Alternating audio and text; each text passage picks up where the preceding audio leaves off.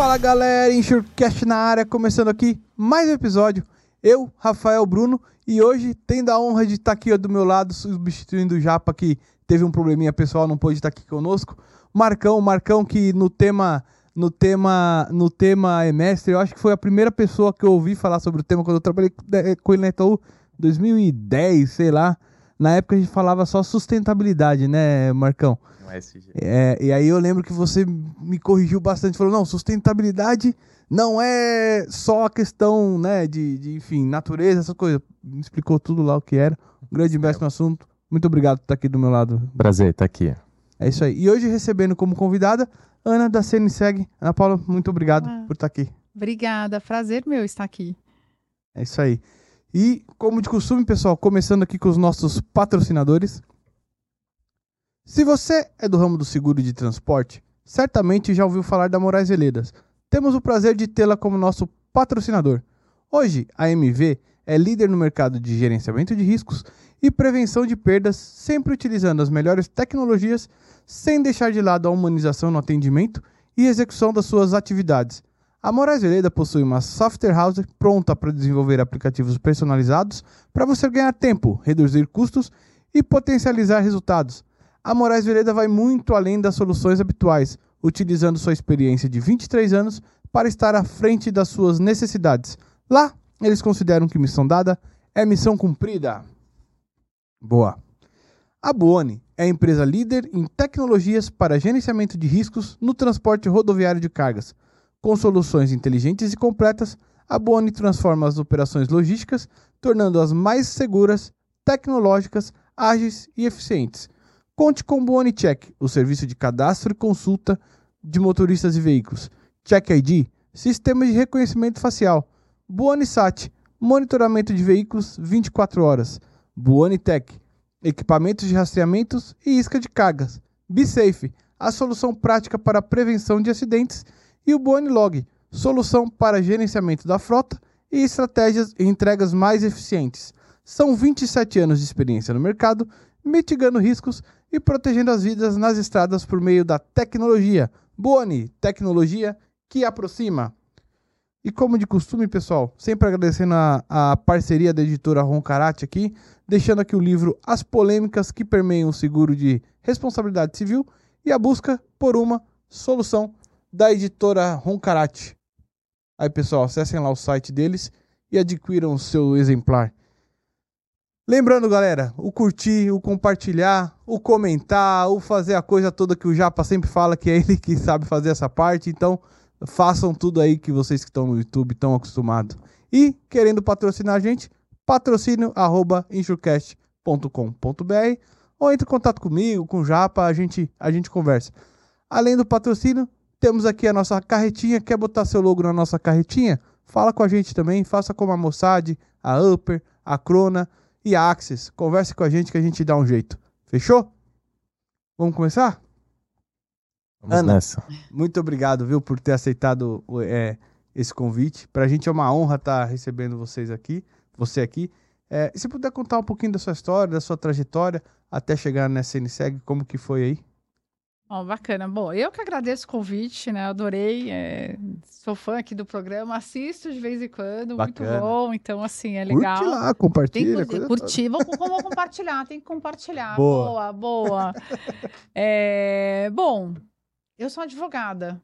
Né? Não, não tenho, né? Não tenho uma natureza de administração ou... ou ou diploma relativo a meio ambiente ou alguma coisa assim. Sou advogada, é, comecei a minha carreira em escritório de advocacia, estagiei, muita barriga no balcão, assim.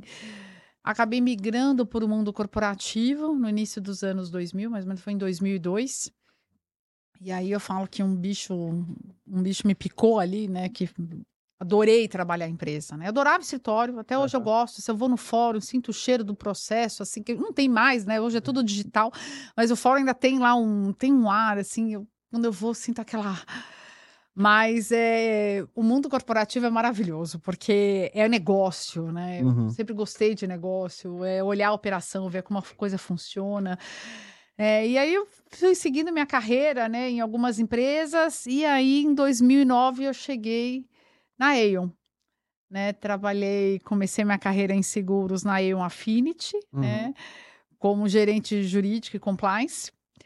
Uh, e ali com um desafio super legal, né? De depois de trabalhar na integração de todas as Aons, né? Quem está no setor de seguros sabe que a Aon tinha lá umas divisões, né? Que trabalhava em seguros, benefícios, grandes riscos e afinidades. Uhum. É, mas eu tenho, eu tenho um enfim, eu gosto muito desse, dessa parte massificada, né, dessa distribuição de afinidades. É, um, é, uma área que eu tenho muito carinho, eu gosto bastante.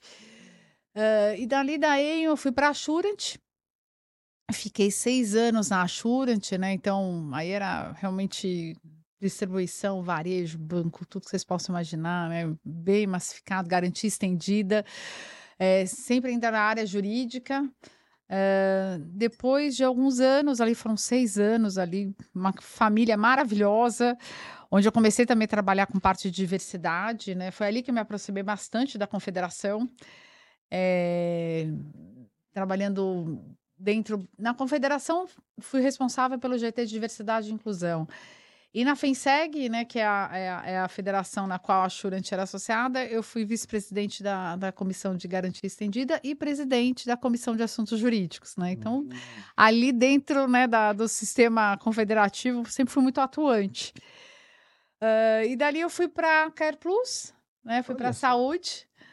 Uh, fiquei ali bem na época da pandemia, uma super escola, né? Ali já assumi a parte de riscos, né? Então era jurídico, riscos, compliance. É, e ali depois eu fui para resolvi realizar um sonho, né? Depois, assim, depois de três anos, eu sempre gostei muito desse mundo de, é, de startup. Então, fui olhar investimento anjo, startup, fui fazer um MBA de inovação e empreendedorismo. Uh, e ali eu comecei a trabalhar numa startup de marketing digital. Né? Experiência maravilhosa, completamente diferente, assim. E aí, o Seguros me chamou de volta. Né, fui para cá de seguros, ah, né, então fui bem na época que, a, que, a, que a, o grupo GP comprou, né, a Argo.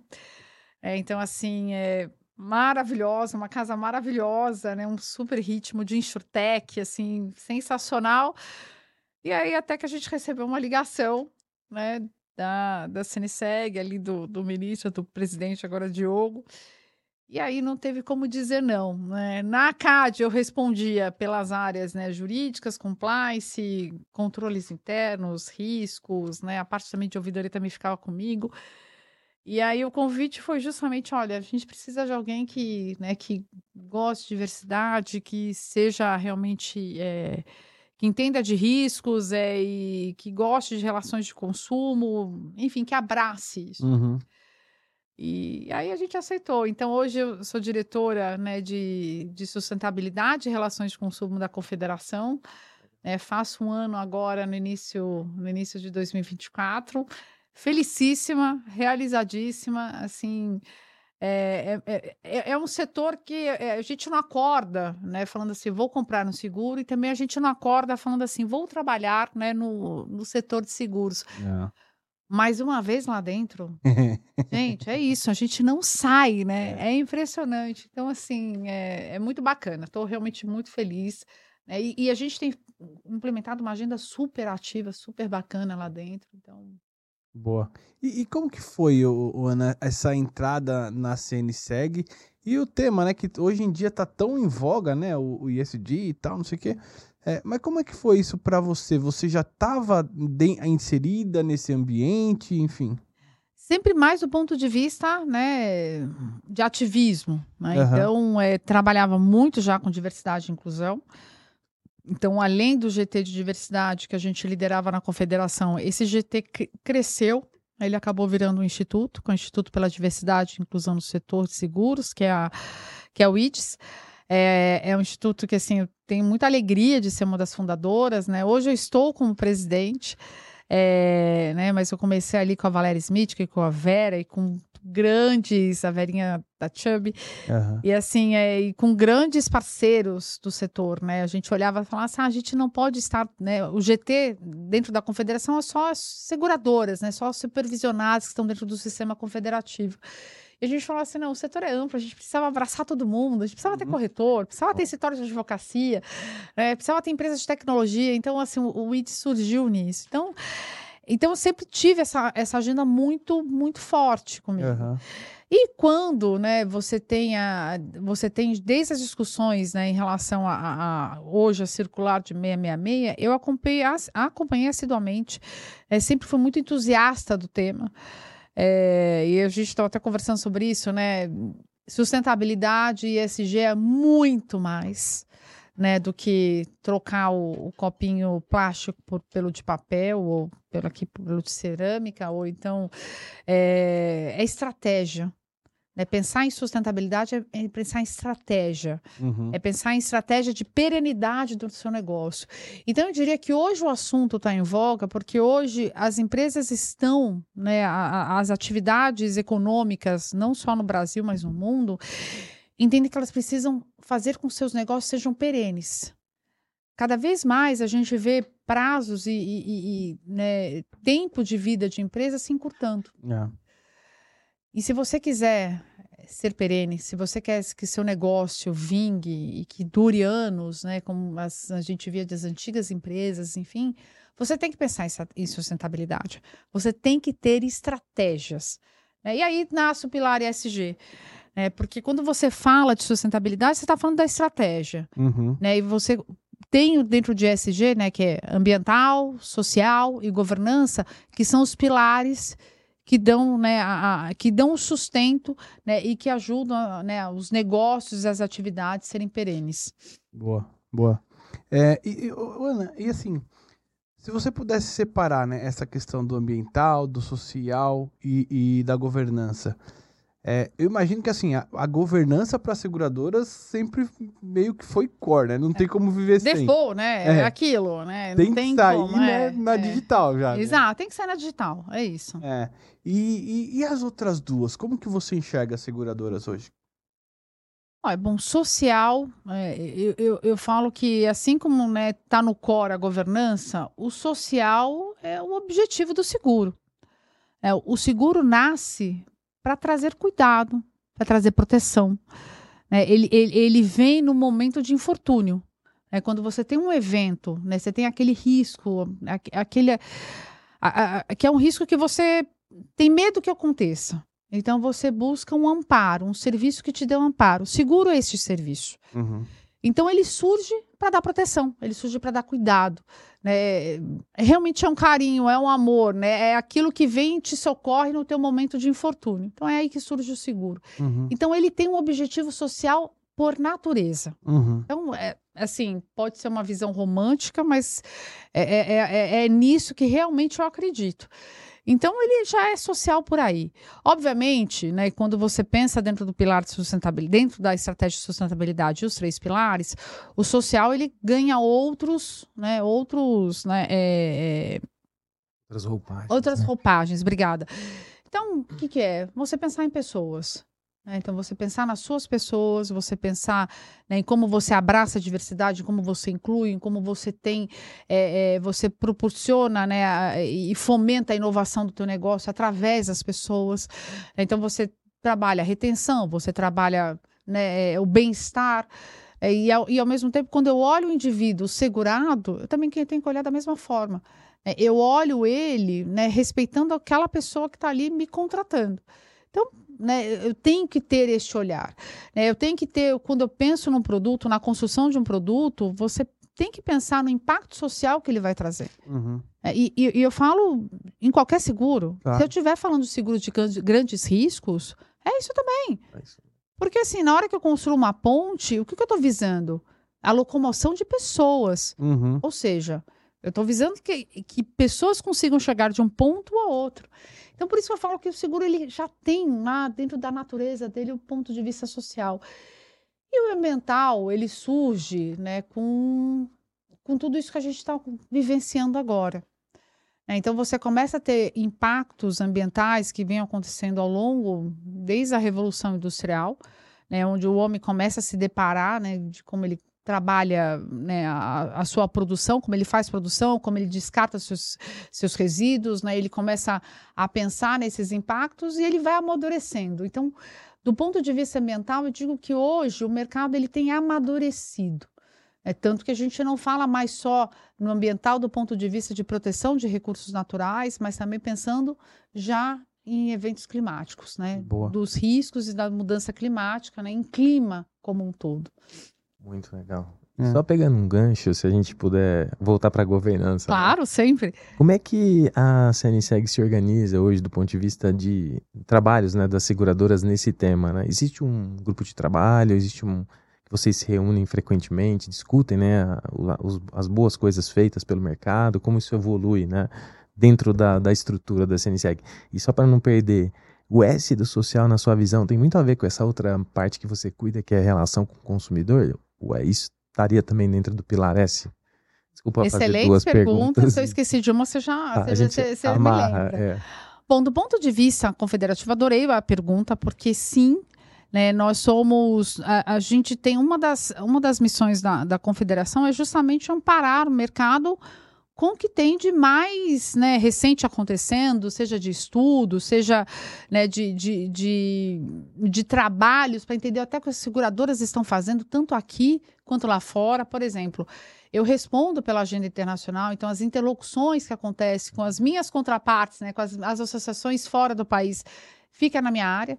É, então, assim, é algo muito bacana, né? Quando você te, começa a ter esse intercâmbio de, é, é, de ideias, de experiências, do que está acontecendo. Uh, e sim, a gente tem comissões temáticas dentro da confederação, que são formadas por quem? Por representantes das seguradoras. É, quem participa é sim, é quem está dentro do sistema confederativo, então você precisa estar tá associado a alguma das nossas federações. Tá Temos quatro.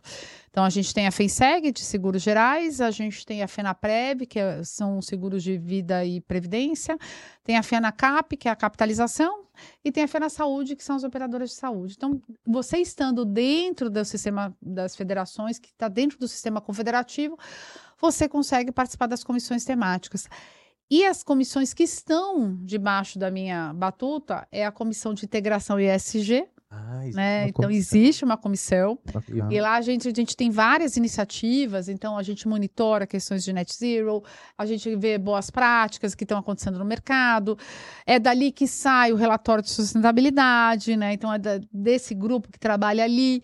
É, então monitoramento do que foi antes e o depois, o durante, né? Que na verdade está sendo que é a, a circular 666, que é a circular que trabalha, né? A gestão de riscos de sustentabilidade. Incrível. Né? E para quem não sabe aqui, não, não é circulares, são, é, é, o nome que se dá né, às normativas da SUSEP, que é o nosso órgão regulador. Uhum. Uh, eu tenho também a Comissão de Relações de Consumo, então está com a gente. Também. Então, toda essa parte de atendimento ao consumidor está conosco. Transparência. Transparência, tudo que você possa imaginar, como, como se atende, como se atende, tempo de espera em URA, tudo que você ah, possa imaginar. A gente trabalha dentro, dentro da, da, da Comissão de Relações de Consumo. A comissão dos ouvidores, de ouvidoria também está comigo, então, assim, então, ali estão os ouvidores das seguradoras, né, que conversam entre si, trabalham boas práticas, observam lá se eles estão cumprindo o regramento, porque no nosso setor a ouvidoria é obrigatória, né? Então, nós temos uma, uma circular, uma resolução específica para trabalhar a posição do ouvidor uhum. dentro do, do mercado de seguros. Então, isso é, é, é, é muito bacana. Né? Então, tem lá regras de independência, de inclusive tetos de alçadas, está tudo ali dentro da circular. Então, é um negócio bacana. É, temos também a, a comissão de seguros inclusivos. Ah, né? Então é muito legal, é, assim, de novo, é, acaba sendo um assunto muito querido para mim, é. que é justamente a gente trabalhar, né, todos os seguros, né, que Perfeito. acaba abarcando também a parte de microseguros, mas que, né, estão ali dentro da, dentro da, dentro dessa população que não conseguiu ter acesso ao produto uhum, seguro, uhum. né? O seguro inclusivo é esse. E a nossa última comissão, nossa. que é a comissão que a gente falou que cresceu, né? Ela ficou uhum. agora adulta mesmo, né? que era o GT de diversidade. E neste ano, né, a gente, ela virou uma comissão permanente Olha e só, agora é a comissão de diversidade, equidade e inclusão do setor de seguros. que Então, bacana. temos Parabéns. aí um trabalho grande, consistente. Obviamente, tem outras comissões dentro, da, dentro do sistema confederativo. Então, temos de assuntos jurídicos, temas de RH. Também. Então, quase todo, praticamente todas as temáticas que vocês podem imaginar, né? é- é, o- a, a- confederação ela acaba monitorando esses assuntos junto com as seguradoras para discutir temas, atualidades, falar com o regulador, Aham. porque a gente precisa É. ter essa interlocução. Também, né? É, pois é. E, e- e, Ana, é, você comentou dos seguros inclusivos, né? O que são esses seguros? Dá uns exemplos pra gente de, de- do que está sendo tratado lá. Olha, é porque a gente tem confunde os conceitos, Aham. né? E assim, eu, e não vou falar para você que eu sou muito fã dos conceitos, mas eles existem. Tá aqui, ó, a Bárbara para nunca esquecer das doutrinas da gente. mas assim, microseguro, você atinge os- ah, são os seguros que atingem baixa renda, né? Tá. População de baixa renda. Seguros inclusivos é aquele seguro que é voltado para a população que não foi incluída Ah, Tá ok. que ela não está no sistema de seguros. Então, ele pode ser ou não um, um microseguro, tá? mas é- normalmente é, é buscando aquela população está fora. que está fora. Incrível. né? E que aí é dentro, quando a gente olha para o Brasil, é muita coisa. É. Nós não temos a cultura do seguro. né? Então, voltando à tua segunda pergunta, É. que eu não esqueci É, de responder, sobre a questão se o S impacta realmente a parte de relações de consumo, sim. Principalmente quando eu olho este, tenho esse olhar de seguro inclusivo.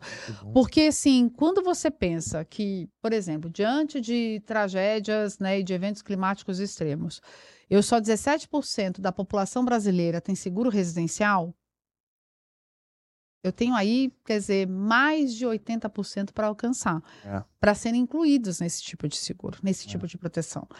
Né, a frota de automóveis, só 30% da frota de automóveis é segurado. Então, a gente tem um grande trabalho, né? Então, é, esse ano, né, pela primeira vez, o, o setor ele lançou um plano de desenvolvimento do, do mercado de seguros, né? Foi um, um plano é ambicioso, né? São metas que a gente traçou, são 65 iniciativas visando aí um crescimento do setor pelo menos em 20%. Né? Então, hoje o setor ele responde por 6,3% do PIB nacional e a gente quer alcançar 10%. Né, em termos de arrecadação, em termos de devolução para a população, a gente devolve cerca de 4% do PIB, um pouquinho a mais, agora não vou lembrar o, o dígito exatamente, mas a gente quer alcançar 6, é, 6,5%. Então, são metas ambiciosas que, no fundo, visam incluir população É. que hoje não é atendida. Né? Então, assim, é, é- é- são, eu falei, são objetivos legais, eu falei, é uma agenda que eu realmente eu gosto muito, né? Na hora que a gente fala de, de relações de consumo, de seguros inclusivos, de microseguros, a gente está falando de educação financeira, a gente está falando de proteção de patrimônio, de pessoas que não têm recursos de proteger né, é, o seu patrimônio ou a, a- ou a sua família né, num momento de infortúnio. É verdade. E, e- e, Ana, assim, dentro dessa, dessa questão, até ouvi falar recentemente, assim, é, de um. É como se fosse um bilhete de seguro residencial. É uma seguradora tinha lançado como se fosse um massificado que já tinha ali o valor pré-estabelecido, não precisava comprovar quase nada, mas é para aquela galera de baixa renda, enfim, ter ali uma pólice e a gente passou agora, né, Rio Grande do Sul ali por, enfim, diversos momentos é, que não, não, não foi fácil para ninguém, né, especialmente, obviamente, para quem mora lá. É, e, vo- e você acaba devolvendo para eles ali a oportunidade de recomeçar, né? No fim do dia é isso. exato. É isso aí. E, e você vê, é, assim, mais e mais gente buscando, hum, quando eu falo gente, seguradoras buscando oferecer eh, produtos similares e etc.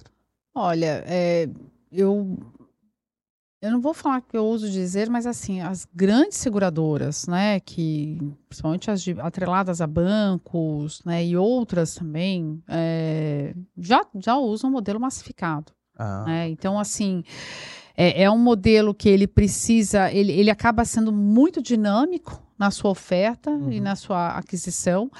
É, é, são produtos realmente que né, ele já nasce ali com, com algumas, né, com seus regramentos, né, com seus cálculos é, matemáticos e atuários, né, que são os cálculos que tratam, né, a, a, a, a, tratam a conta financeira, né, o equilíbrio financeiro daquele produto. Uhum. Então ele já tem tudo aquilo meio pronto, né? Então assim, e, e, e, e eu falo, e você trabalha com grandes populações. Uhum. Então, realmente, né, você não acaba tendo uma indenização muito alta, uhum.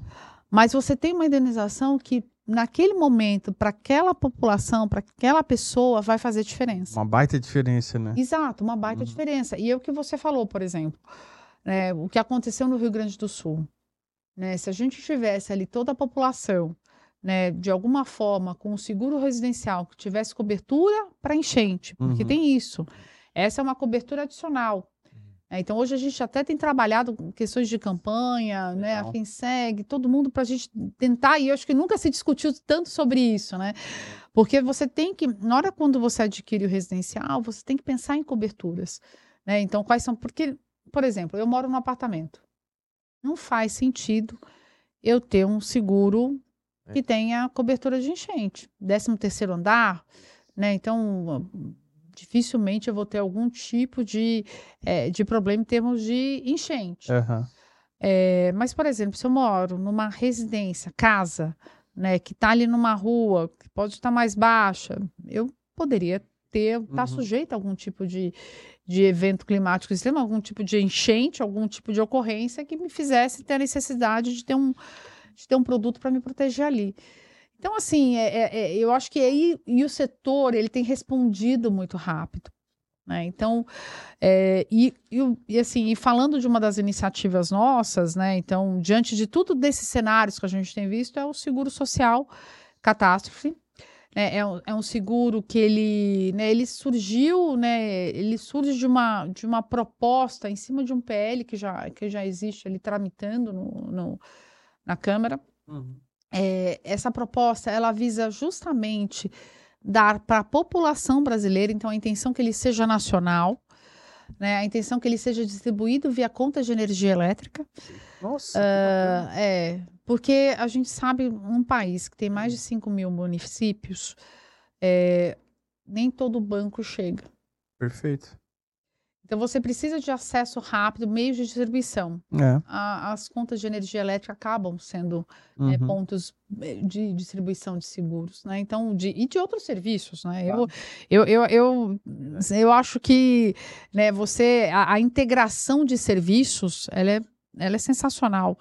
É, então, acho que a gente pensar em integrar e ter outras maneiras, né? Então, isso independe da atividade econômica e do serviço que você presta. Uhum. Mas voltando aqui ao meu falando do meu, no meu seguro social catástrofe. E é, ele prevê um prêmio. O prêmio o que, que é? É o preço que você paga pelo seguro. Então, que é ali o indivíduo, né? O dono daquela residência, ou que o morador daquela residência, ele pague pelo seguro né, um valor, pela média, a gente está calculando uns três reais, é, e ele receba, no momento de, de um evento, ele receba uma indenização de cerca de 15 mil reais. Caramba! Ou seja, né, a gente pensa numa pessoa que teve ali, sofreu a enchente, né, perde sofá, perde geladeira, perde, perde tudo a pessoa perde tudo. Uhum. Então, ela de repente ser ali amparada com 15 mil reais faz diferença. Para quem não ia receber nada, né? Para quem não ia receber nada, faz muita diferença. É, é, é. Então, é um produto que ele acaba dando amparo para a população, porque uhum. ele também tem a, ele tem a, a gente também configurou na hora de construir que tenha um auxílio funeral.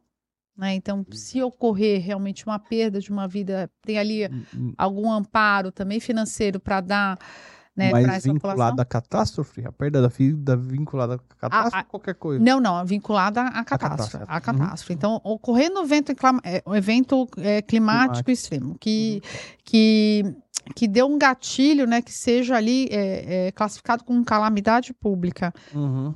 E a gente, a gente construiu esse produto olhando enchentes. Tá tá, enchentes, inundações, enchentes urbanas ou rural, nosso então enfim. o problema, talvez. É o nosso principal problema hoje. É... É... E aí, é... e aí agora só perdi um pouco o fio. Então, a, a, o gatilho, né? o acionamento seria né, justamente a calamidade pública dado por uma, alguma autoridade competente, né? Então, é... Município, né, por exemplo? O município, aí tem ah. a questão de. Aí tem, tem os regramentos, né? Mas pode ser governo federal, enfim, tem ali. Né, é, é, ele, ele é cascateado ah. para cima, né? Então. Uh, e talvez até ali nesse ponto possa merecer algum tipo de refinamento, mas a ideia é que tem um, um critério claro. E o critério claro que a gente estabeleceu foi a calamidade pública. Uhum. É, e assim, é, o que é mais interessante, né? A gente, esse, esse, é um produto que foi construído juntamente com as seguradoras. Né, então é um negócio legal. Né, então foi, é algo que realmente visa ali o bem social. Vai ter tipo um consórcio de seguradoras por trás ali, um conselho? Não, a ideia não é isso. Tá. A ideia não é isso. A ideia é você ter seguradoras que estejam aptas, uhum. né, e que queiram distribuir seguros naquela região. Entendi. Né? E ah, o segurado, ele possa escolher a seguradora. Que legal. Né? Ele vai lá e ele escolhe. Então, assim, olha, eu tô aqui em São Paulo, tem cinco seguradoras que podem distribuir esse seguro é, é, né, via conta de energia elétrica. Aí eu vou lá e escolho aquele que eu acho que é mais, que eu gosto mais, uhum, né, uhum. o que tem mais aderência para mim, ou enfim, né. Então, acho que e, e isso a gente tem visto bastante. Isso tem visto bastante, né? Comum, né? As seguradoras estão cada vez mais. É, é, é... Eu, eu, falo que. É, acho que, é, de novo, a gente está falando de natureza do negócio, é. né? A nossa uhum. natureza é gestão de risco. Né? O seguro ele nasce para fazer gestão de risco. E na hora que você faz a gestão de risco, você antecipa o risco. Você antecipa uma tendência, né? Então, né, a gente tem essas pessoas que são geniais, que eu falei, são esses eu, eu, falo que é o pessoal da matemática, né, que é. fica ali olhando cálculo, vê lá a previsibilidade, olha para o passado. Uhum. Então você acaba também olhando tendências, você acaba olhando o que está para acontecer no futuro, você vê o que está, né, o que pode ser um risco eminente ou não.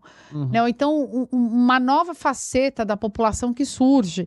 É, e aí, por exemplo, um exemplo que a gente também trabalhou esse ano arduamente, né, é o Bom, não precisamos aqui falar, né? Vocês até entrevistaram o, o Thiago do iFood. Sim. É, a gente trabalhou aqui um, um programa de seguros para trabalhadores autônomos de plataformas digitais. Olha que bacana. É, então, é um programa de seguros né, voltado para essa população é, de trabalhadores de plataformas digitais e a gente, inicialmente, a gente olha primeiro para aqueles que são atrelados a transporte de pessoas uhum. é, e e produtos, né? Enfim, então são é Uber, iFood, Rap, Log, tem aí o MON 99, né? Então é, é uma população, né? O, Brasil é o terceiro país no mundo que cresce nesse tipo de, de trabalho, nesse tipo de economia, é a chamada gig economy. Uhum. Então, o Brasil é o terceiro. É, e a gente fala, olha, é uma população né, que só 20%, 25% contribui para a Previdência. É uma população que não se protege ainda. É e que tem dificuldade, é vulnerável, é, e, e, em todos os sentidos, né? Então, seja, né, seja no tipo de risco de trabalho que ele percorre, que é um, é um trabalho que envolve o risco, né? Você está falando de pessoas que estão diariamente na rua expostos a diversos riscos. É, é. É, é, é, uma população que normalmente vulnerável na sua residência, né? ela não tem ali né, grandes recursos, enfim. É, e é uma população que não teve muito acesso à educação financeira. Uhum. Então, quer dizer, você pensar é, em produtos, em soluções para essa população, é, pensar em produtos que possam ajudar essa população na sua perenidade, né? É. Na, na, na, tua, na tua previdência, nos teus recursos, na sua poupança, né? E como ela, ela vai se proteger, é essencial. A gente está falando, né, do futuro do trabalho. Porque é isso, as novas modalidades de trabalho são essas. Então, e, e, e, quando eu penso nisso, né, a gente fala assim, olha, tem muito mais. Né, você, é, se eu pensar em plataforma digital, eu tenho plataforma digital de, de serviços de beleza, beleza, né? Cabeleireiro, manicure, Muito. esteticista.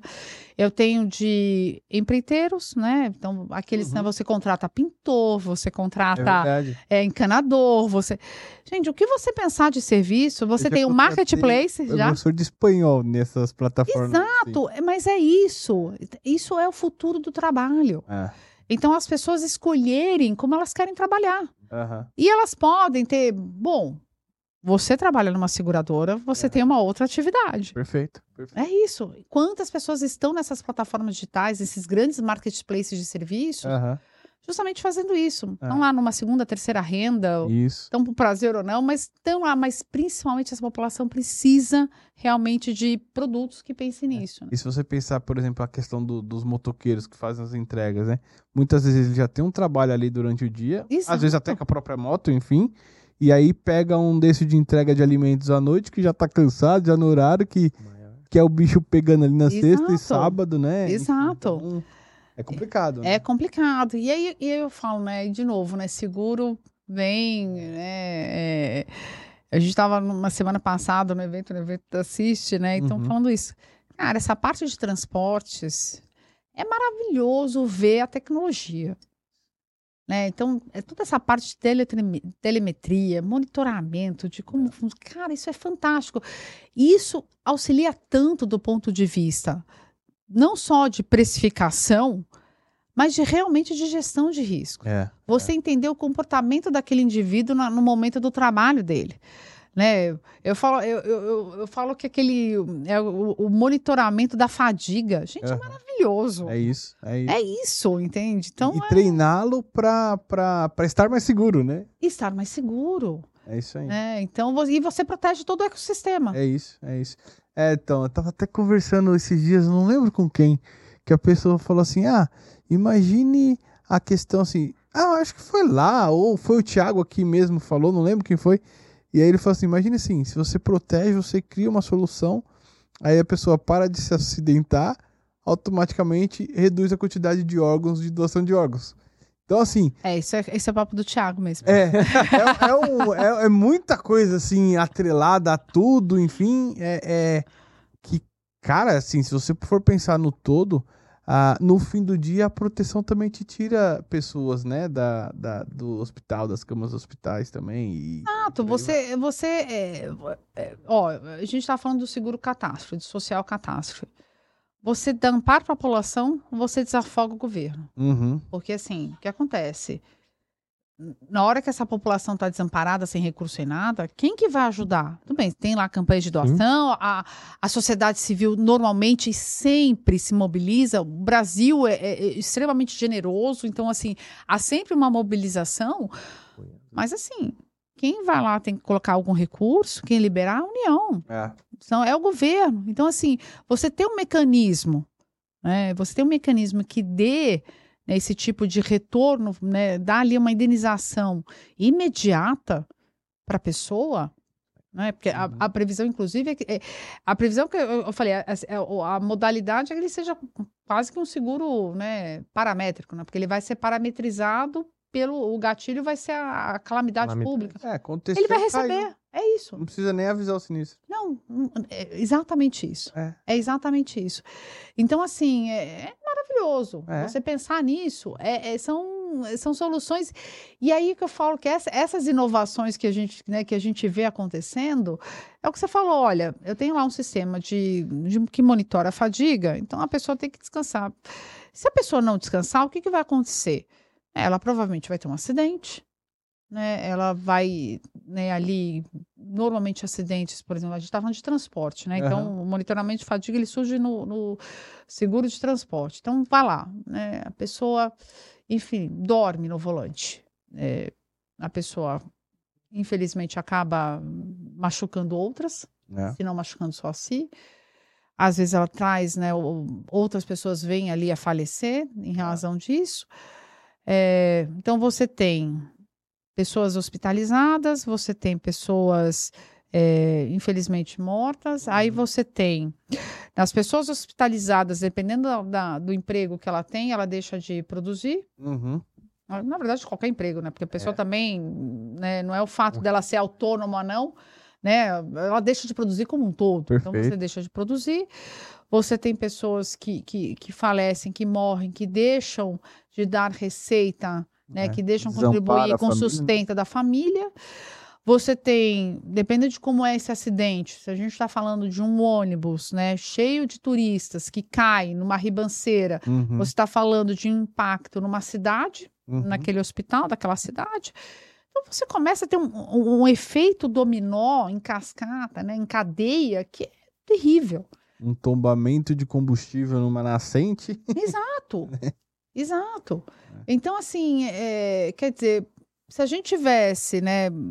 E, e hoje a gente tem acesso às tecnologias. É. Então, assim, é, é olhar e observar e respeitar. Uhum, uhum. É. E que momento a gente está agora nessa questão até. Você comentou da circular 666, né? É, até das fiscalizações. A SUSEP já está pegando pesado também com isso na, nas seguradoras. Eu tenho notícias de, de fiscalização, mas assim, é, o que a gente sabe, né? O que, o que a gente acompanha do mercado. A norma, ela vem, ela vem de um amadurecimento do setor em relação ao tema. Uhum.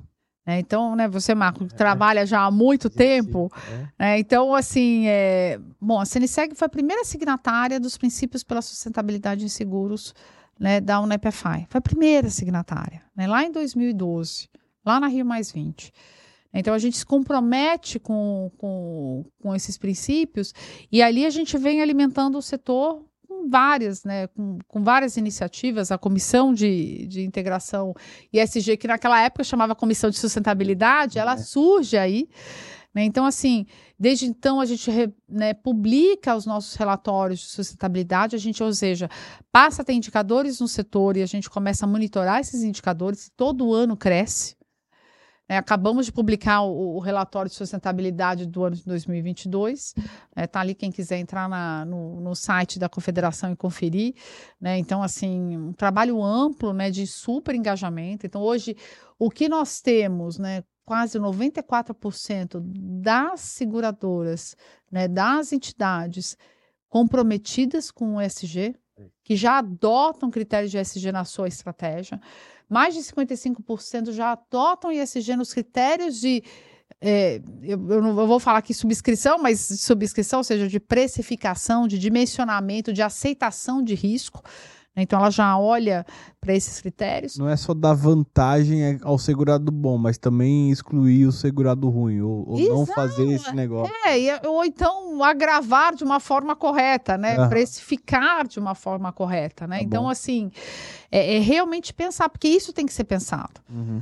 É, então, eu acho que uma das grandes discussões que tem tido hoje, né? Então, e aí, só continuando só um pouco essa história. Aham. Então, o setor sentiu a necessidade de balizar, né? De ter o mesmo parâmetro, né? Então, foi uma norma, a 666 foi muito conversada com o SUSEP. Ela foi amplamente discutida com o setor. né? Então, quando ela foi publicada, não é que foi uma não é que foi surpresa nem nada. Todos esperavam aquilo e elas e, e a- o que a gente vê, né? Então ela é segmentada, né? Então ela olha de acordo com o tamanho das seguradoras, das supervisionadas, né? Então assim, é, e agora onde a gente está, né? Todas estão finalizando seus estudos de maternidade, né? Então é, e elas estão se preparando para a publicação dos seus relatórios de sustentabilidade no início do ano que vem. Ah, e vai ser obrigatório, todas vão ter que apresentar. Todas de acordo com seus calendários, de acordo com seus tamanhos, mas sim, Ah, E essa é a intenção. E eu vou te falar, mesmo que ela, acho que se não viesse a circular, elas teriam a necessidade, porque hoje o consumidor olha para isso. é. Estão demandando, exigindo. Estão demandando as cadeias de fornecedores. Então, uma das coisas que a circular traz, né, ela, é uma circular de gestão de riscos de sustentabilidade. Então, por exemplo, que você olha a tua cadeia de fornecedores. Você olha né, os riscos de meio ambiente, você olha os riscos de interesse público, os riscos sociais. Então, eh, você tem que olhar tudo isso. Né, E você tem que olhar como está o seu fornecedor. Então, hoje, e do mesmo jeito, as seguradoras também fornecem serviços para outras, né? Para os seus segurados, né? E aí as grandes entidades, grandes empresas, enfim, Uhum. elas também vão ter que cumprir algum critério. Então, é- eu falo que é, nesse momento, quando vem as, as regulações em cima do tema, e aí não é só SUSEP, CVM, PASSEM, enfim, você acaba criando um, um- um círculo, né? Um círculo virtuoso. Porque você acaba disseminando boas práticas. Uhum. É, e, obviamente, né, e quando você trabalha boas práticas e você trabalha. é, a gente tá, falou de amadurecimento. Então, cada empresa, e aí eu não falo só o setor, você tem níveis de amadurecimento de forma diferente. E é por isso que às vezes, né, falar assim, olha, não vou dar o seguro para essa empresa ou não, é algo que tem que ser pensado. Eu não vou entrar, uhum. no, eu não vou entrar em é, do ponto de vista de obrigações regulatórias, em razão de algum tipo de restrição. A gente sabe que as seguradoras, as entidades estrangeiras têm alguns tipos de limitação, mas você pensa do ponto de vista que quando eu falo de meio ambiente, quando eu falo de SG, né, quando eu falo de, de transição energética, né, né, de mudança climática, eu tenho que pensar na trajetória daquele segurado. Hum. Eu não consigo, eu não, eu não posso ser de alguma forma binária, pensar, ou é uhum. isso ou não é. Ou, ou, ou eu dou o produto ou não dou o produto. Eu tenho que pensar em como eu posso auxiliar aquele segurado na sua jornada. Perfeito. É, o, o seguro de, o, né, o, de risco cibernético, acho que é um seguro bárbaro nesse ponto de vista. Uhum. Porque ele, ele olha a governança do seu segurado. Que é justamente isso. Não é só dar o seguro ou não, você aceitar ou não, é você não. Tudo bem, eu vou caminhar com você, vou te ajudar nessa jornada. Eu vou, te, eu vou fazer com que o seu sistema seja mais robusto, que a sua essa rede seja mais segura. Então, assim, e eu acho que o seguro tem que trabalhar isso. É, é. Né? É, é, enfim. E, e, o gancho que me traz na mente para ver a sua opinião é Seguros são veículos, né, que eu posso embarcar serviços as seguradoras podem induzir boas práticas nos, nos clientes. Seria mais ou menos esse cenário que a gente está vivendo cada vez mais, né? Exato, eu exato. Adiciono, seja o de, e o ESG pode estar no vida, no rural, em tudo, né?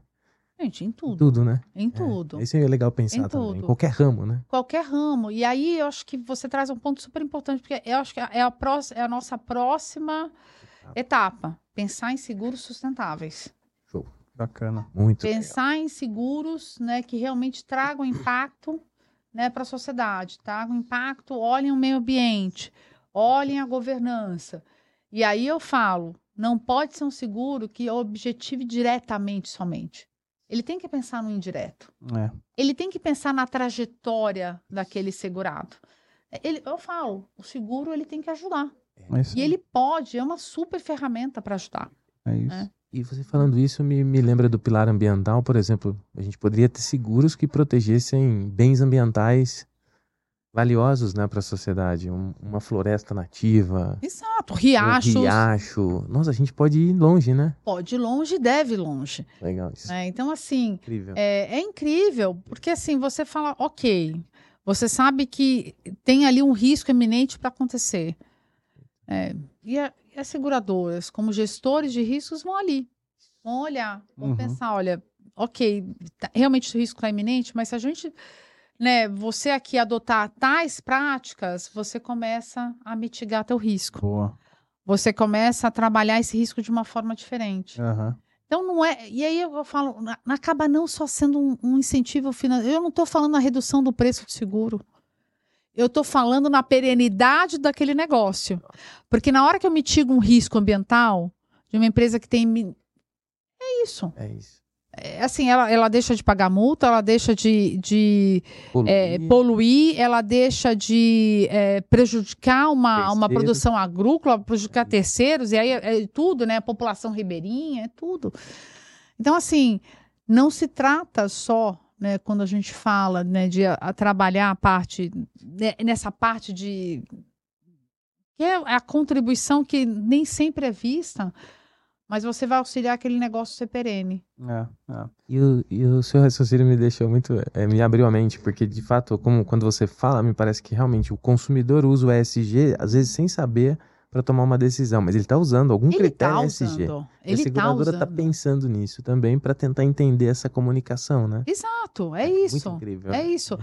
É, é, você, o consumidor, independente da renda dele, ele faz escolhas. É ele faz escolhas. Todo, todo, a vida é feita de escolhas, né? A vida é feita de escolhas. Uhum.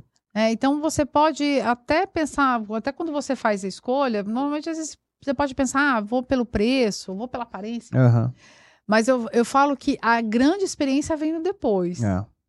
É, e eu, falo que aí, eu, eu, eu, falo que seguros, então, eu, eu, eu, tenho, dentro de áreas de carinho, sinistro é uma área que eu acho assim que é a pessoa, você, você contrata o seguro pelo preço, pela venda, tal, mas você fica naquele produto pelo sinistro. de como, como é. você é tratado no teu é. sinistro. Ou, ou, ou você nunca mais volta para aquela seguradora. É isso. Do, do... É isso. Ou seja, o sinistro precisa também integrar a SG de uma maneira estratégica, é. né? Completamente. Pilares, né? Completamente. É, eu tava até, assim, quando vocês estavam falando assim, pensando assim, pô, o que será que seria o ideal? Seria ter toda a seguradora. Você era um cara de SG dentro da é. seguradora que a gente trabalhava. É. Mas é, eu não sei se as, todas as seguradoras têm esse cara lá de SG ou de sustentabilidade, seja o nome que for. É, você acha que é um futuro você ter uma pessoa responsável por SG dentro do, da seguradora e essa disseminar a cultura? Ou, ou ainda não, enfim? Ah, boa pergunta. Eu, primeiro que eu acho que essa a profissão uhum. de sustentabilidade, assim como aqueles que vão olhar a agenda climática, são, são profissões que a gente olhava muito para o futuro, mas elas estão acontecendo agora. Agora, é. Então, teremos que desenvolver todo realmente um, um mercado, teremos que desenvolver pessoas para essa, essa profissão. Então, o movimento que aconteceu lá atrás, vou falar em alguns anos, né, sei lá, cerca de 20 anos, né, que aconteceu com as pessoas de compliance, né, começaram a surgir, é o movimento que vai acontecer agora. Uhum. Né? Então, quando você começou a ter obrigatoriedade de gestões de riscos, enfim, Perfeito. é isso. É o que vai acontecer agora. E eu acho que quem estará na frente é quem vai entender que a pessoa de sustentabilidade é uma pessoa de estratégia. Legal. Ela é de estratégia. É, tem que ser uma pessoa pesada ali dentro. É uma pessoa pesada. Nós estamos falando de construção de produtos. Uhum. Nós estamos falando de finanças sustentáveis. Então, assim, é, é títulos verdes, é, é são os, os né, toda essa, essa finança, esse financiamento que está surgindo agora, é isso. É como. E aí eu falo, gente, é pensar em dinheiro. Uhum. Aí sim é pensar em receita. Porque você, obviamente, você tem um impacto social, você olha aquela população, você olha a comunidade, você está olhando governança, você pensa em todo o ambiente, em todo. Né, e eu falo ambiente realmente como um todo, então todo o ecossistema que você está, mas pensar na posição de sustentabilidade do ponto de vista de estratégia né, onde você conversa com o consumidor, você conversa com seus stakeholders, né, você começa a conversar com todos aqueles, né, com seus entes, inclusive com quem está dentro da sua casa, né, e eu falo a casa é a, uhum. é a entidade, é a seguradora, enfim, é pensar em negócio. É pensar em negócio. Aí você fala pensar em negócio, eu lembro de dois pontos legais que talvez seria legal ouvir você. O, o papel dos corretores de seguros nesse novo momento, né, do ESG, é. porque, poxa, eles trazem informações do cliente, eles também sentem as dores, né, dos clientes Perfeito. muitas vezes, quando os canais usam, né, os produtores. E, por outro lado, se na sua percepção, é, o papel da alta governança, os, os, os, comitês internos das companhias, a CNSEG a gente conhece, tem todo mundo, o presidente está lá na COP, engajado, é incrível, né, ver isso. E, mas dentro das companhias, né, os conselhos de administração, essa pauta também tem que estar tá lá, tem que... Claro né? que tem. Tem, né? Tem, tem que estar tá lá. Na tomada né? de decisão. Tem que estar tá né? na tomada de decisão. Perfeito. É, então, eu, eu, eu, falo que as pessoas né, de sustentabilidade, assim como eu acho que. A gente está falando de produto. É, quando eu falo do seguro, eu falo das tomadas de decisão, a gente está falando de produto. Eu tenho que ter um produto aderente. Eu tenho que ter um produto que converse com o meu consumidor, que converse com o meu segurado. Porque é isso. Se eu não tiver segurado, eu não tenho mercado. Eu, eu falo que se eu não tiver segurado, eu não tenho emprego. É, exato. é isso. Entende? Então, assim, para pensar em construção de produtos hoje, eu tenho que pensar em sustentabilidade. Muito bom. Então, assim. É... Não tem como fugir. Não tem como fugir. Se eu quiser pensar em inovação, eu tenho que pensar em consumidor, eu tenho que pensar no produto. Isso. E uma, um dos aprendizados que eu tive nesse, nessa agenda foi com atuários incrível, porque são muito né, técnicos, pensando em cenários, e quando eu falava de ESG, eles vinham com uma bagagem enorme. Onde eu quero chegar é que os nossos profissionais do nosso setor já são muito ESG.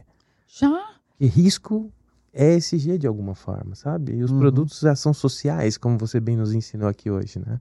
É incrível, né? A gente é. tem muita sinergia com ESG no setor, né?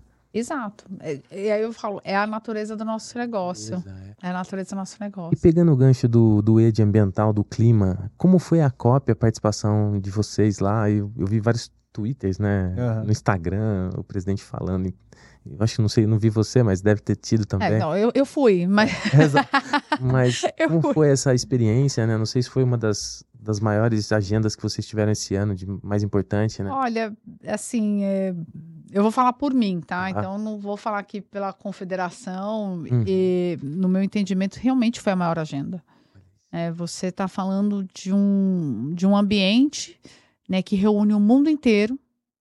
É, então, a gente está falando de um- uma agenda onde você tinha presidentes, governantes, os príncipes, você, te- você tem ali um grande fórum em mais diversos níveis, ou seja, desde governos à sociedade civil, ONGs, entidades, né? então ali discutindo e pensando sobre questões climáticas, pensando na agenda climática, pensando em como a gente pode contribuir. Né? Então, é, fazer parte da delegação brasileira nesse momento, para mim, foi realmente um- impacto muito grande. Né? Foi, um, para mim, um privilégio e uma honra realmente muito grande. Então, poder levar a agenda de seguros. Né? Então, né, uma das coisas que é, é, desde quando eu entrei, né, conversei muito né, com o meu presidente, com o Diogo, é, eu sempre vi seguros como um pilar estruturante de uma construção de resiliência à, à mudança climática. Sempre. É, eu não tenho como pensar numa resiliência, numa, em você se preparar diante de um evento climático extremo sem pensar em seguros. É, e essa é uma ambição mesmo. É, então, e, e- a COP foi muito sobre isso, sobre como transformar ambição em ação. É, então, assim, e, e- e você viu realmente as pessoas discutindo. é, foi muito. Né, a gente sempre teve, olha, temos que atingir tais metas, temos que fazer isso, temos que tratar aquilo. É, e, e sempre, às vezes, não vou falar que se esquecia ou não, mas assim, é, a gente colocava a meta, mas assim, é, e tinha dificuldade de pensar no como. Porque você tinha dificuldade de colocar, de repente, todas as pessoas falando sobre o como. E o que eu pude ver na COP é que você viu realmente as entidades, as pessoas pensando realmente no como, em como pensar na transição. Né? Em como que eu vou pensar né, nesses futuros, é, é, nesses trabalhos futuros que estão surgindo. Né? Como que eu vou tirar, né? Se eu, ok, olha, vou ter que repensar como eu vou fazer a extração de petróleo no país. Ou como que eu vou proteger a minha plataforma, ou como, enfim. Mas o que eu faço com aquelas pessoas? Eu tenho que pensar em novas formas de trabalho. Claro. Né? Quando a gente pensa, né, a gente pensou em, começa a ver é, é, trabalhos sendo digitalizados, eu acho fantástico. Eu, eu sou, né, então, de novo, falando dessa história de inovação, eu sou aquela conhecida como early adopter, né? Então, adoro tecnologia, adoro pensar e ver em novos modos de negócios, né, distribuição de serviços, enfim. Mas existe um impacto real para a população. Eu tenho que formar novas pessoas. Eu tenho que formar, eu, eu tenho que fazer uma transição. Essas pessoas têm que encontrar novos meios de, de trabalho.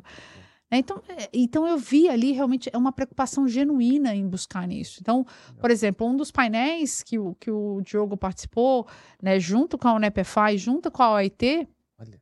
foi justamente pensando nisso, né?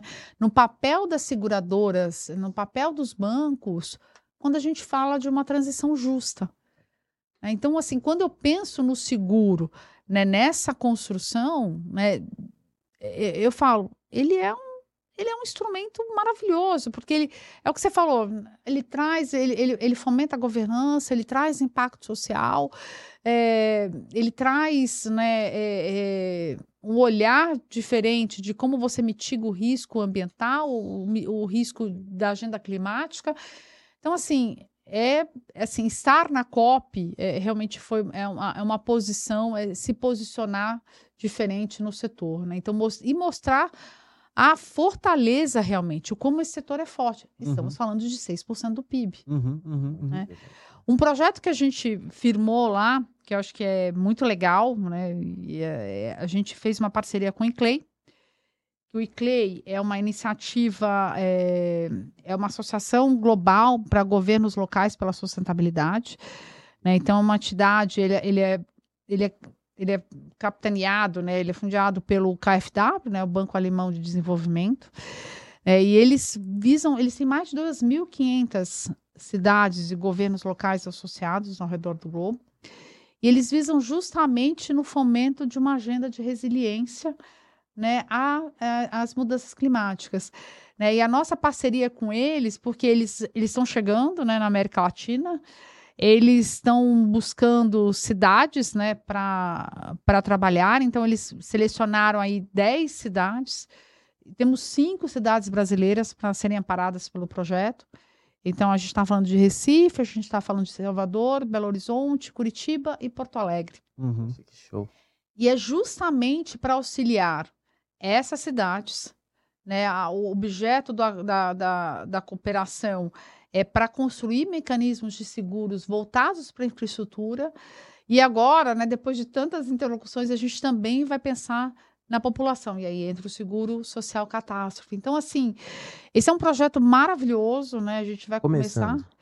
Assinamos agora na COP. Incrível, cara. É, assinamos agora na COP, a gente vai colocar agora ele no ar agora no início de 2024. Volte aqui depois para contar. É. Conto, mas nossa, com uma alegria, assim, é um, é um, é um, é um, é um projeto que a gente Pô. começou a conversar, né, a gente lá com o pessoal do Clay, com o Rodrigo Perpétuo, assim, e eu, eu tenho muita felicidade de, de ter, ver essa, essa, essa parceria sendo, né, operacionalizada, moldada, porque isso faz diferença. Né? Então, quando eu penso de uma construção de mecanismos de proteção para infraestrutura, eu estou pensando né, numa, em cidades que serão mais resistentes a um evento climático extremo. É, e assim, e eu vou ter população. É protege incrível, pessoas. protege é. pessoas, protege tudo. Eu protejo, eu falei, eu protejo o erário público. Isso, exato. Né? Então, assim, é, é, é muito legal né, se alguém aí há dúvida em relação à razão pelas quais essas cidades foram escolhidas, existe ali um critério do próprio Clay, uhum. né, o que a gente vai entregar e, e é muito público expertise. os critérios, não? Sim, tem muito, tem muito a ver com governança, uhum. né, a governança das prefeituras. A vulnerabilidade, né? Então, eles promovem estudos de vulnerabilidade para entender é, aonde aquela cidade é mais vulnerável, né? E é uma experiência que elas tenham já com acordos internacionais. Porque na construção desse produto de seguros, olhando para essa infraestrutura, ou seja, para esse mecanismo, uhum. o preço do seguro, o prêmio do seguro, inicialmente vai ser pago pelo banco alemão. Então, ah. precisa ter uma governança muito robusta, transparente, transparente e, essas, e essas cidades precisam de algum tipo de experiência nesse tipo de interlocução. Legal, legal. E eu imagino que tem que entregar resultado também, né? Não pode ser um negócio exato. só para alemão exato. ver. É só, exato, exato. É. E, e Ana, se eu puder te perguntar, já que você falou né, da, da questão do alemão, é, se você pudesse fazer uma comparação, assim, momento Brasil em relação a isso e outros países, a gente está muito atrás, na média, é, de repente a Europa está mais à frente, a gente está no meio ali, enfim, como, como, é que tá? Eu falei Europa no chute, tá? No Nem chute. sei. É. Ah, bom, acho que, acho que depende da agenda. Uhum. Se a gente está falando de desenvolvimento, nós somos um país em desenvolvimento. Uhum. Então, a gente não está desenvolvido como a Europa uhum. ou como outros mercados. É, então, pra, por isso, né, precisa e fala-se tanto em financiamento climático, fala-se tanto em financiamento e auxílio para a infraestrutura, uhum. porque a gente ainda está em desenvolvimento. Do ponto de vista de agenda climática, é, a gente ainda vive uma ambição. Acho que o Brasil vive uma ambição, só que o Brasil tem, não, é, acho que tem a consciência uhum. e tem, eu falo, o privilégio, porque assim não tem país no mundo que tenha a quantidade de, né, de energias renováveis que a gente tem. É. A Amazônia está aqui. Então, assim, a, a, olha, olha a quantidade né, de, de oceanos que nós temos, né? Nosso país é continental. Uhum. Então, assim, quer dizer, quantos mares a gente tem, né? Quantas praias, né? A gente tem uma faixa inteira. Né? Então, assim, é, é um potencial. Né? Então, é, a gente tá, né, a gente não é afligido por placas tectônicas, então eu, eu não estou numa iminência né, de ter é, terremotos ou vulcões, enfim.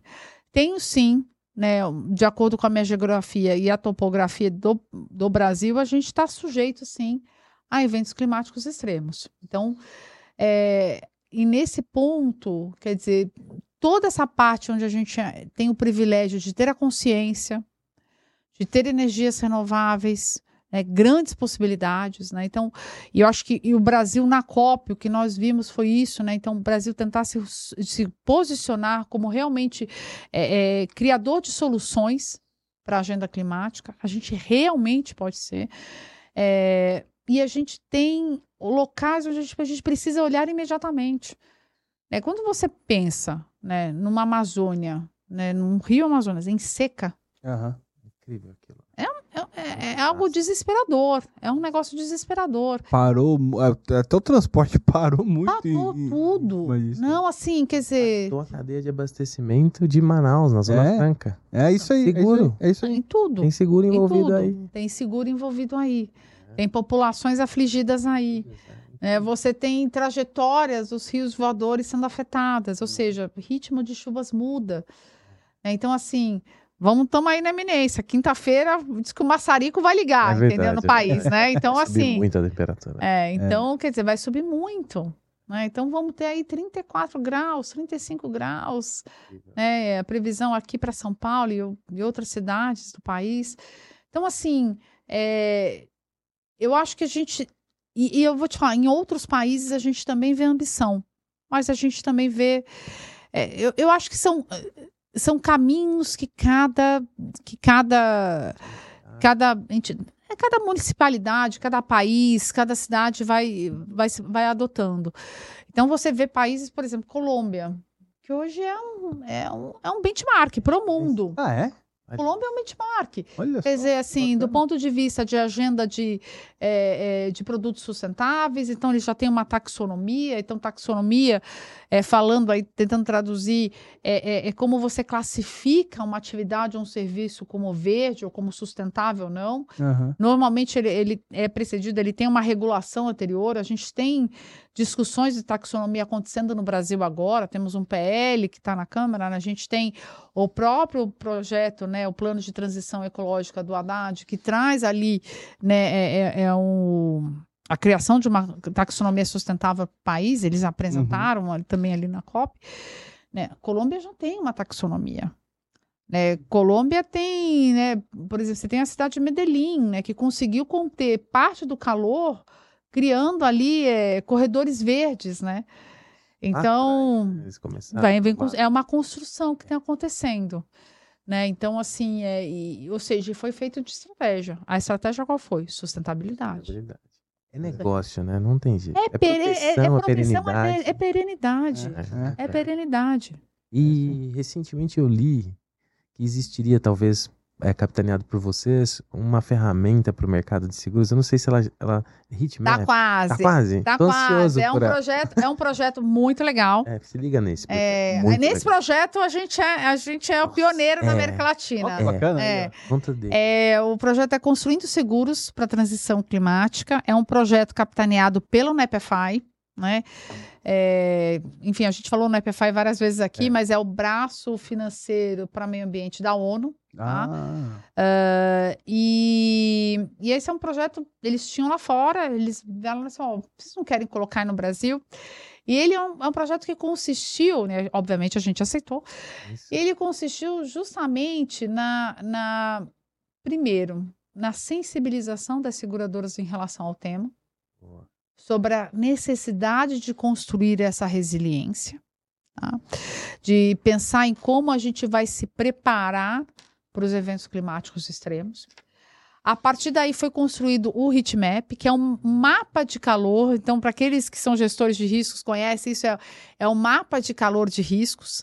Né? Foram mapeados os 11 principais riscos climáticos né, é, do país né, e, e naturais é, olhando para todas as capitais, e, se eu não me engano, acho que foram mais duas ou três cidades, que agora não me recordo não, mas todas as capitais foram mapeadas. Enfim, a gente tem que, não dava para olhar Isso. tudo, você tem que dar um tipo de peneira. Então, foi feito o heatmap. E aí, a, a última fase é a construção da ferramenta, que é uma modelagem de risco, né, que é no NetCat Model, né, que olhando né, justamente essa parte de desastres e de, é, é, de eventos climáticos extremos. Então, você pensa numa modelagem de risco que olha para dois cenários de temperatura, de aumento de temperatura para 2 graus centígrados para 4 graus centígrados, uhum. com dois lapsos temporais, 2030 e 2050. Né? O, o, o evento que a gente modelou é Shente, né? Então a ferramenta ela surge, né? E ela vem para auxiliar as seguradoras, junto, obviamente, com, sua, com, os seus próprios modelos matemáticos, né, suas uhum. estratégias atuariais. Então, ele vem para agregar nesse ponto. É, e a gente está para soltar o relatório, né? A gente a, né, foi, inclusive, foi um dos pontos que a gente conversou na COP com o pessoal da UNEPFI, uh, mas acho que o relatório vai ser lançado só no início do ano que vem. É. Bacana. E a Muito ferramenta vai vir na esteira, ela tá na. Ela, tá, ela já foi testada, já teve lá os ajustes, enfim. Então a gente lança junto com o relatório. É, até para o pessoal que estiver cotando ali um risco né, estático, pô, você vai ter lá. Exato, você tem a, você tem, você tem a ferramenta pronta. E é, isso é muito legal. A gente modelou para enchentes uhum.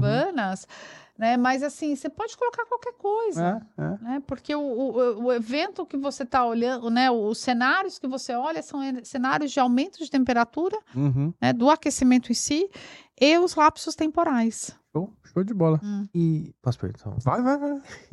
e Ana, isso. Se ela permitir, vai. Não, gente, eu tô aqui, ó. Então tem, pode ter uma sinergia muito grande no nosso setor com a academia, né? Com pesquisadores climáticos, cientistas. Ah, essa aí é, é minha, essa é outra ambição ah, que a é? gente tem, né? A gente, é, de novo, né? Na, no posicionamento do setor, né? Como um fator estruturante para a resiliência à mudança climática. Né, o grande projeto que a gente tem é realmente colocar a CNSEG né, como um hub de conhecimento sobre o tema. E auxiliar, auxiliar, e a gente está falando de auxiliar governo, auxiliar sociedade, sociedade civil, uhum. né? Então, para isso, a gente está firmando parcerias. Então, né, aqui no Brasil, a gente está firmando com a FGV, né, ali com o Instituto de Inovação.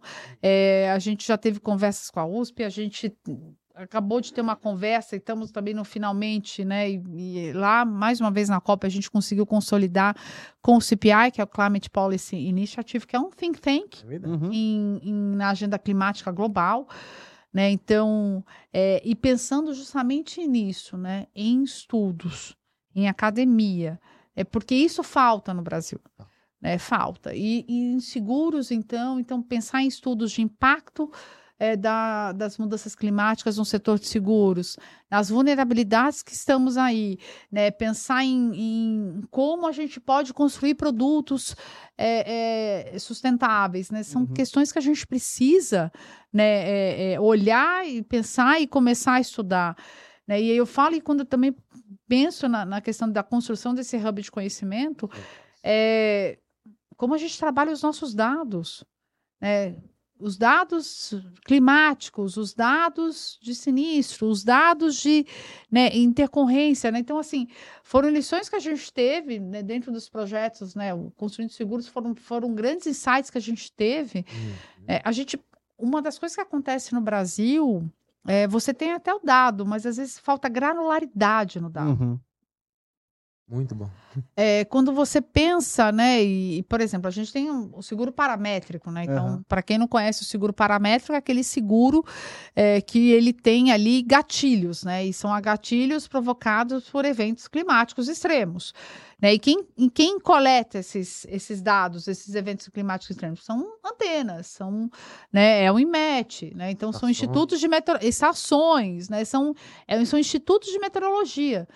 Só que os institutos de meteorologia, essas estações, essas antenas, elas estão distantes no Brasil. Então, elas não conseguem colher informações de microclimas, por exemplo. Né? Então, assim, elas são distantes. Bom, vou dar um exemplo claro, né? A gente teve aí uma onda de calor recente em São Paulo, uhum. certo? Eu vou, agora não vou lembrar exatamente se foi outubro, novembro, porque a gente, eu falo que tá tudo tá pulando, né? O ano não tá voando, ele tá pulando. É, eu tava na rua, né? Tava no asfalto, tava dirigindo, meu carro com, bom apontou ali, 40 graus centígrados. Eu falei assim, eu, eu achei que eu não viveria para ver 40 graus em São Paulo. É. Né? Em plena marginal, batendo, tava lá no meu carro. Né? A nossa estação, a nossa antena meteorológica fica em Santana, no Horto. Ou seja, ela não capta. Ah, então por isso que dá Por essa diferença dá essa do relógio do, da Paulista com o que tá no carro. Exato. Aí o do carro vale mais, então. Porque você tá. É, é. é, é o que o corpo tá sentindo. Entendi, entendi. É o que o corpo tá sentindo. Entendi. Olha só, não né? Então, disso, assim, é, isso. Agora, isso aqui na cidade de São Paulo. Agora, você imagina isso em áreas rurais. É. É, é, é, é, é isso. ainda e mais quente. É, não. É, é, na verdade, você não fala só disso. Você fala realmente de microclimas, sim, microambientes sim. que precisariam ser melhor mapeados. Perfeito. Então, assim, quando a gente pensa no hub de conhecimento, eu falo assim, como vou trabalhar esses dados? Como eu posso uhum. auxiliar né, na construção de uma inteligência em cima desses dados? Porque, aí, de novo, o setor de seguros, né, como gestores de riscos, são justos aqueles que conseguem dar inteligência é. né, para né? a gestão desses dados. Você vê que CNSEG junto com o IMET, junto com o INPE. Exato. Cara, isso casa muito. É, é, é. Casa muito, é o seu futuro, né? Muito legal. Isso. É. Que bom que você existe, né? É Boa. Em frente. Ana, alguma coisa que a gente deixou de falar aqui que você queira deixar o recado aí? Nossa, gente, falei tanto. É muito legal, viu? Obrigado pela aula. A gente fica muito feliz. Imagina, imagina, um bate-papo maravilhoso, né? E, e, e, assim, eu, não adianta, eu sou entusiasta da agenda, sou é. entusiasta do setor. Né? Então é isso que eu acho que é, eu acho que é o mais legal, né? Então, desculpa se eu falei bastante. Imagina. Não, que isso. Muito obrigado por, por ter participado aqui conosco. Foi uma honra recebê-la aqui. Não, imagina, o Raminho, o prazer é meu, privilégio. Obrigada, Marco. Obrigada, Rafael, pelo convite. Não, que isso. Conte com a gente. Boa. E Marcão, obrigado por me ajudar nessa, cara. Imagina, é um Boa. prazer estar aqui com vocês. Um dos primeiros especialistas que eu conheci é no tema aí. Vocês não gostavam Ele dá aula, né? Ele que dá aula. Eles não gostavam muito de mim, mas depois resolveram. que isso, pô.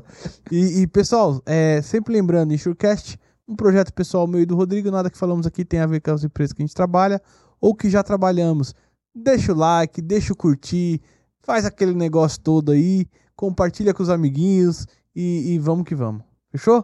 Fechou? Obrigado, pessoal. Obrigado, um abraço. Gente. Obrigada. Legal.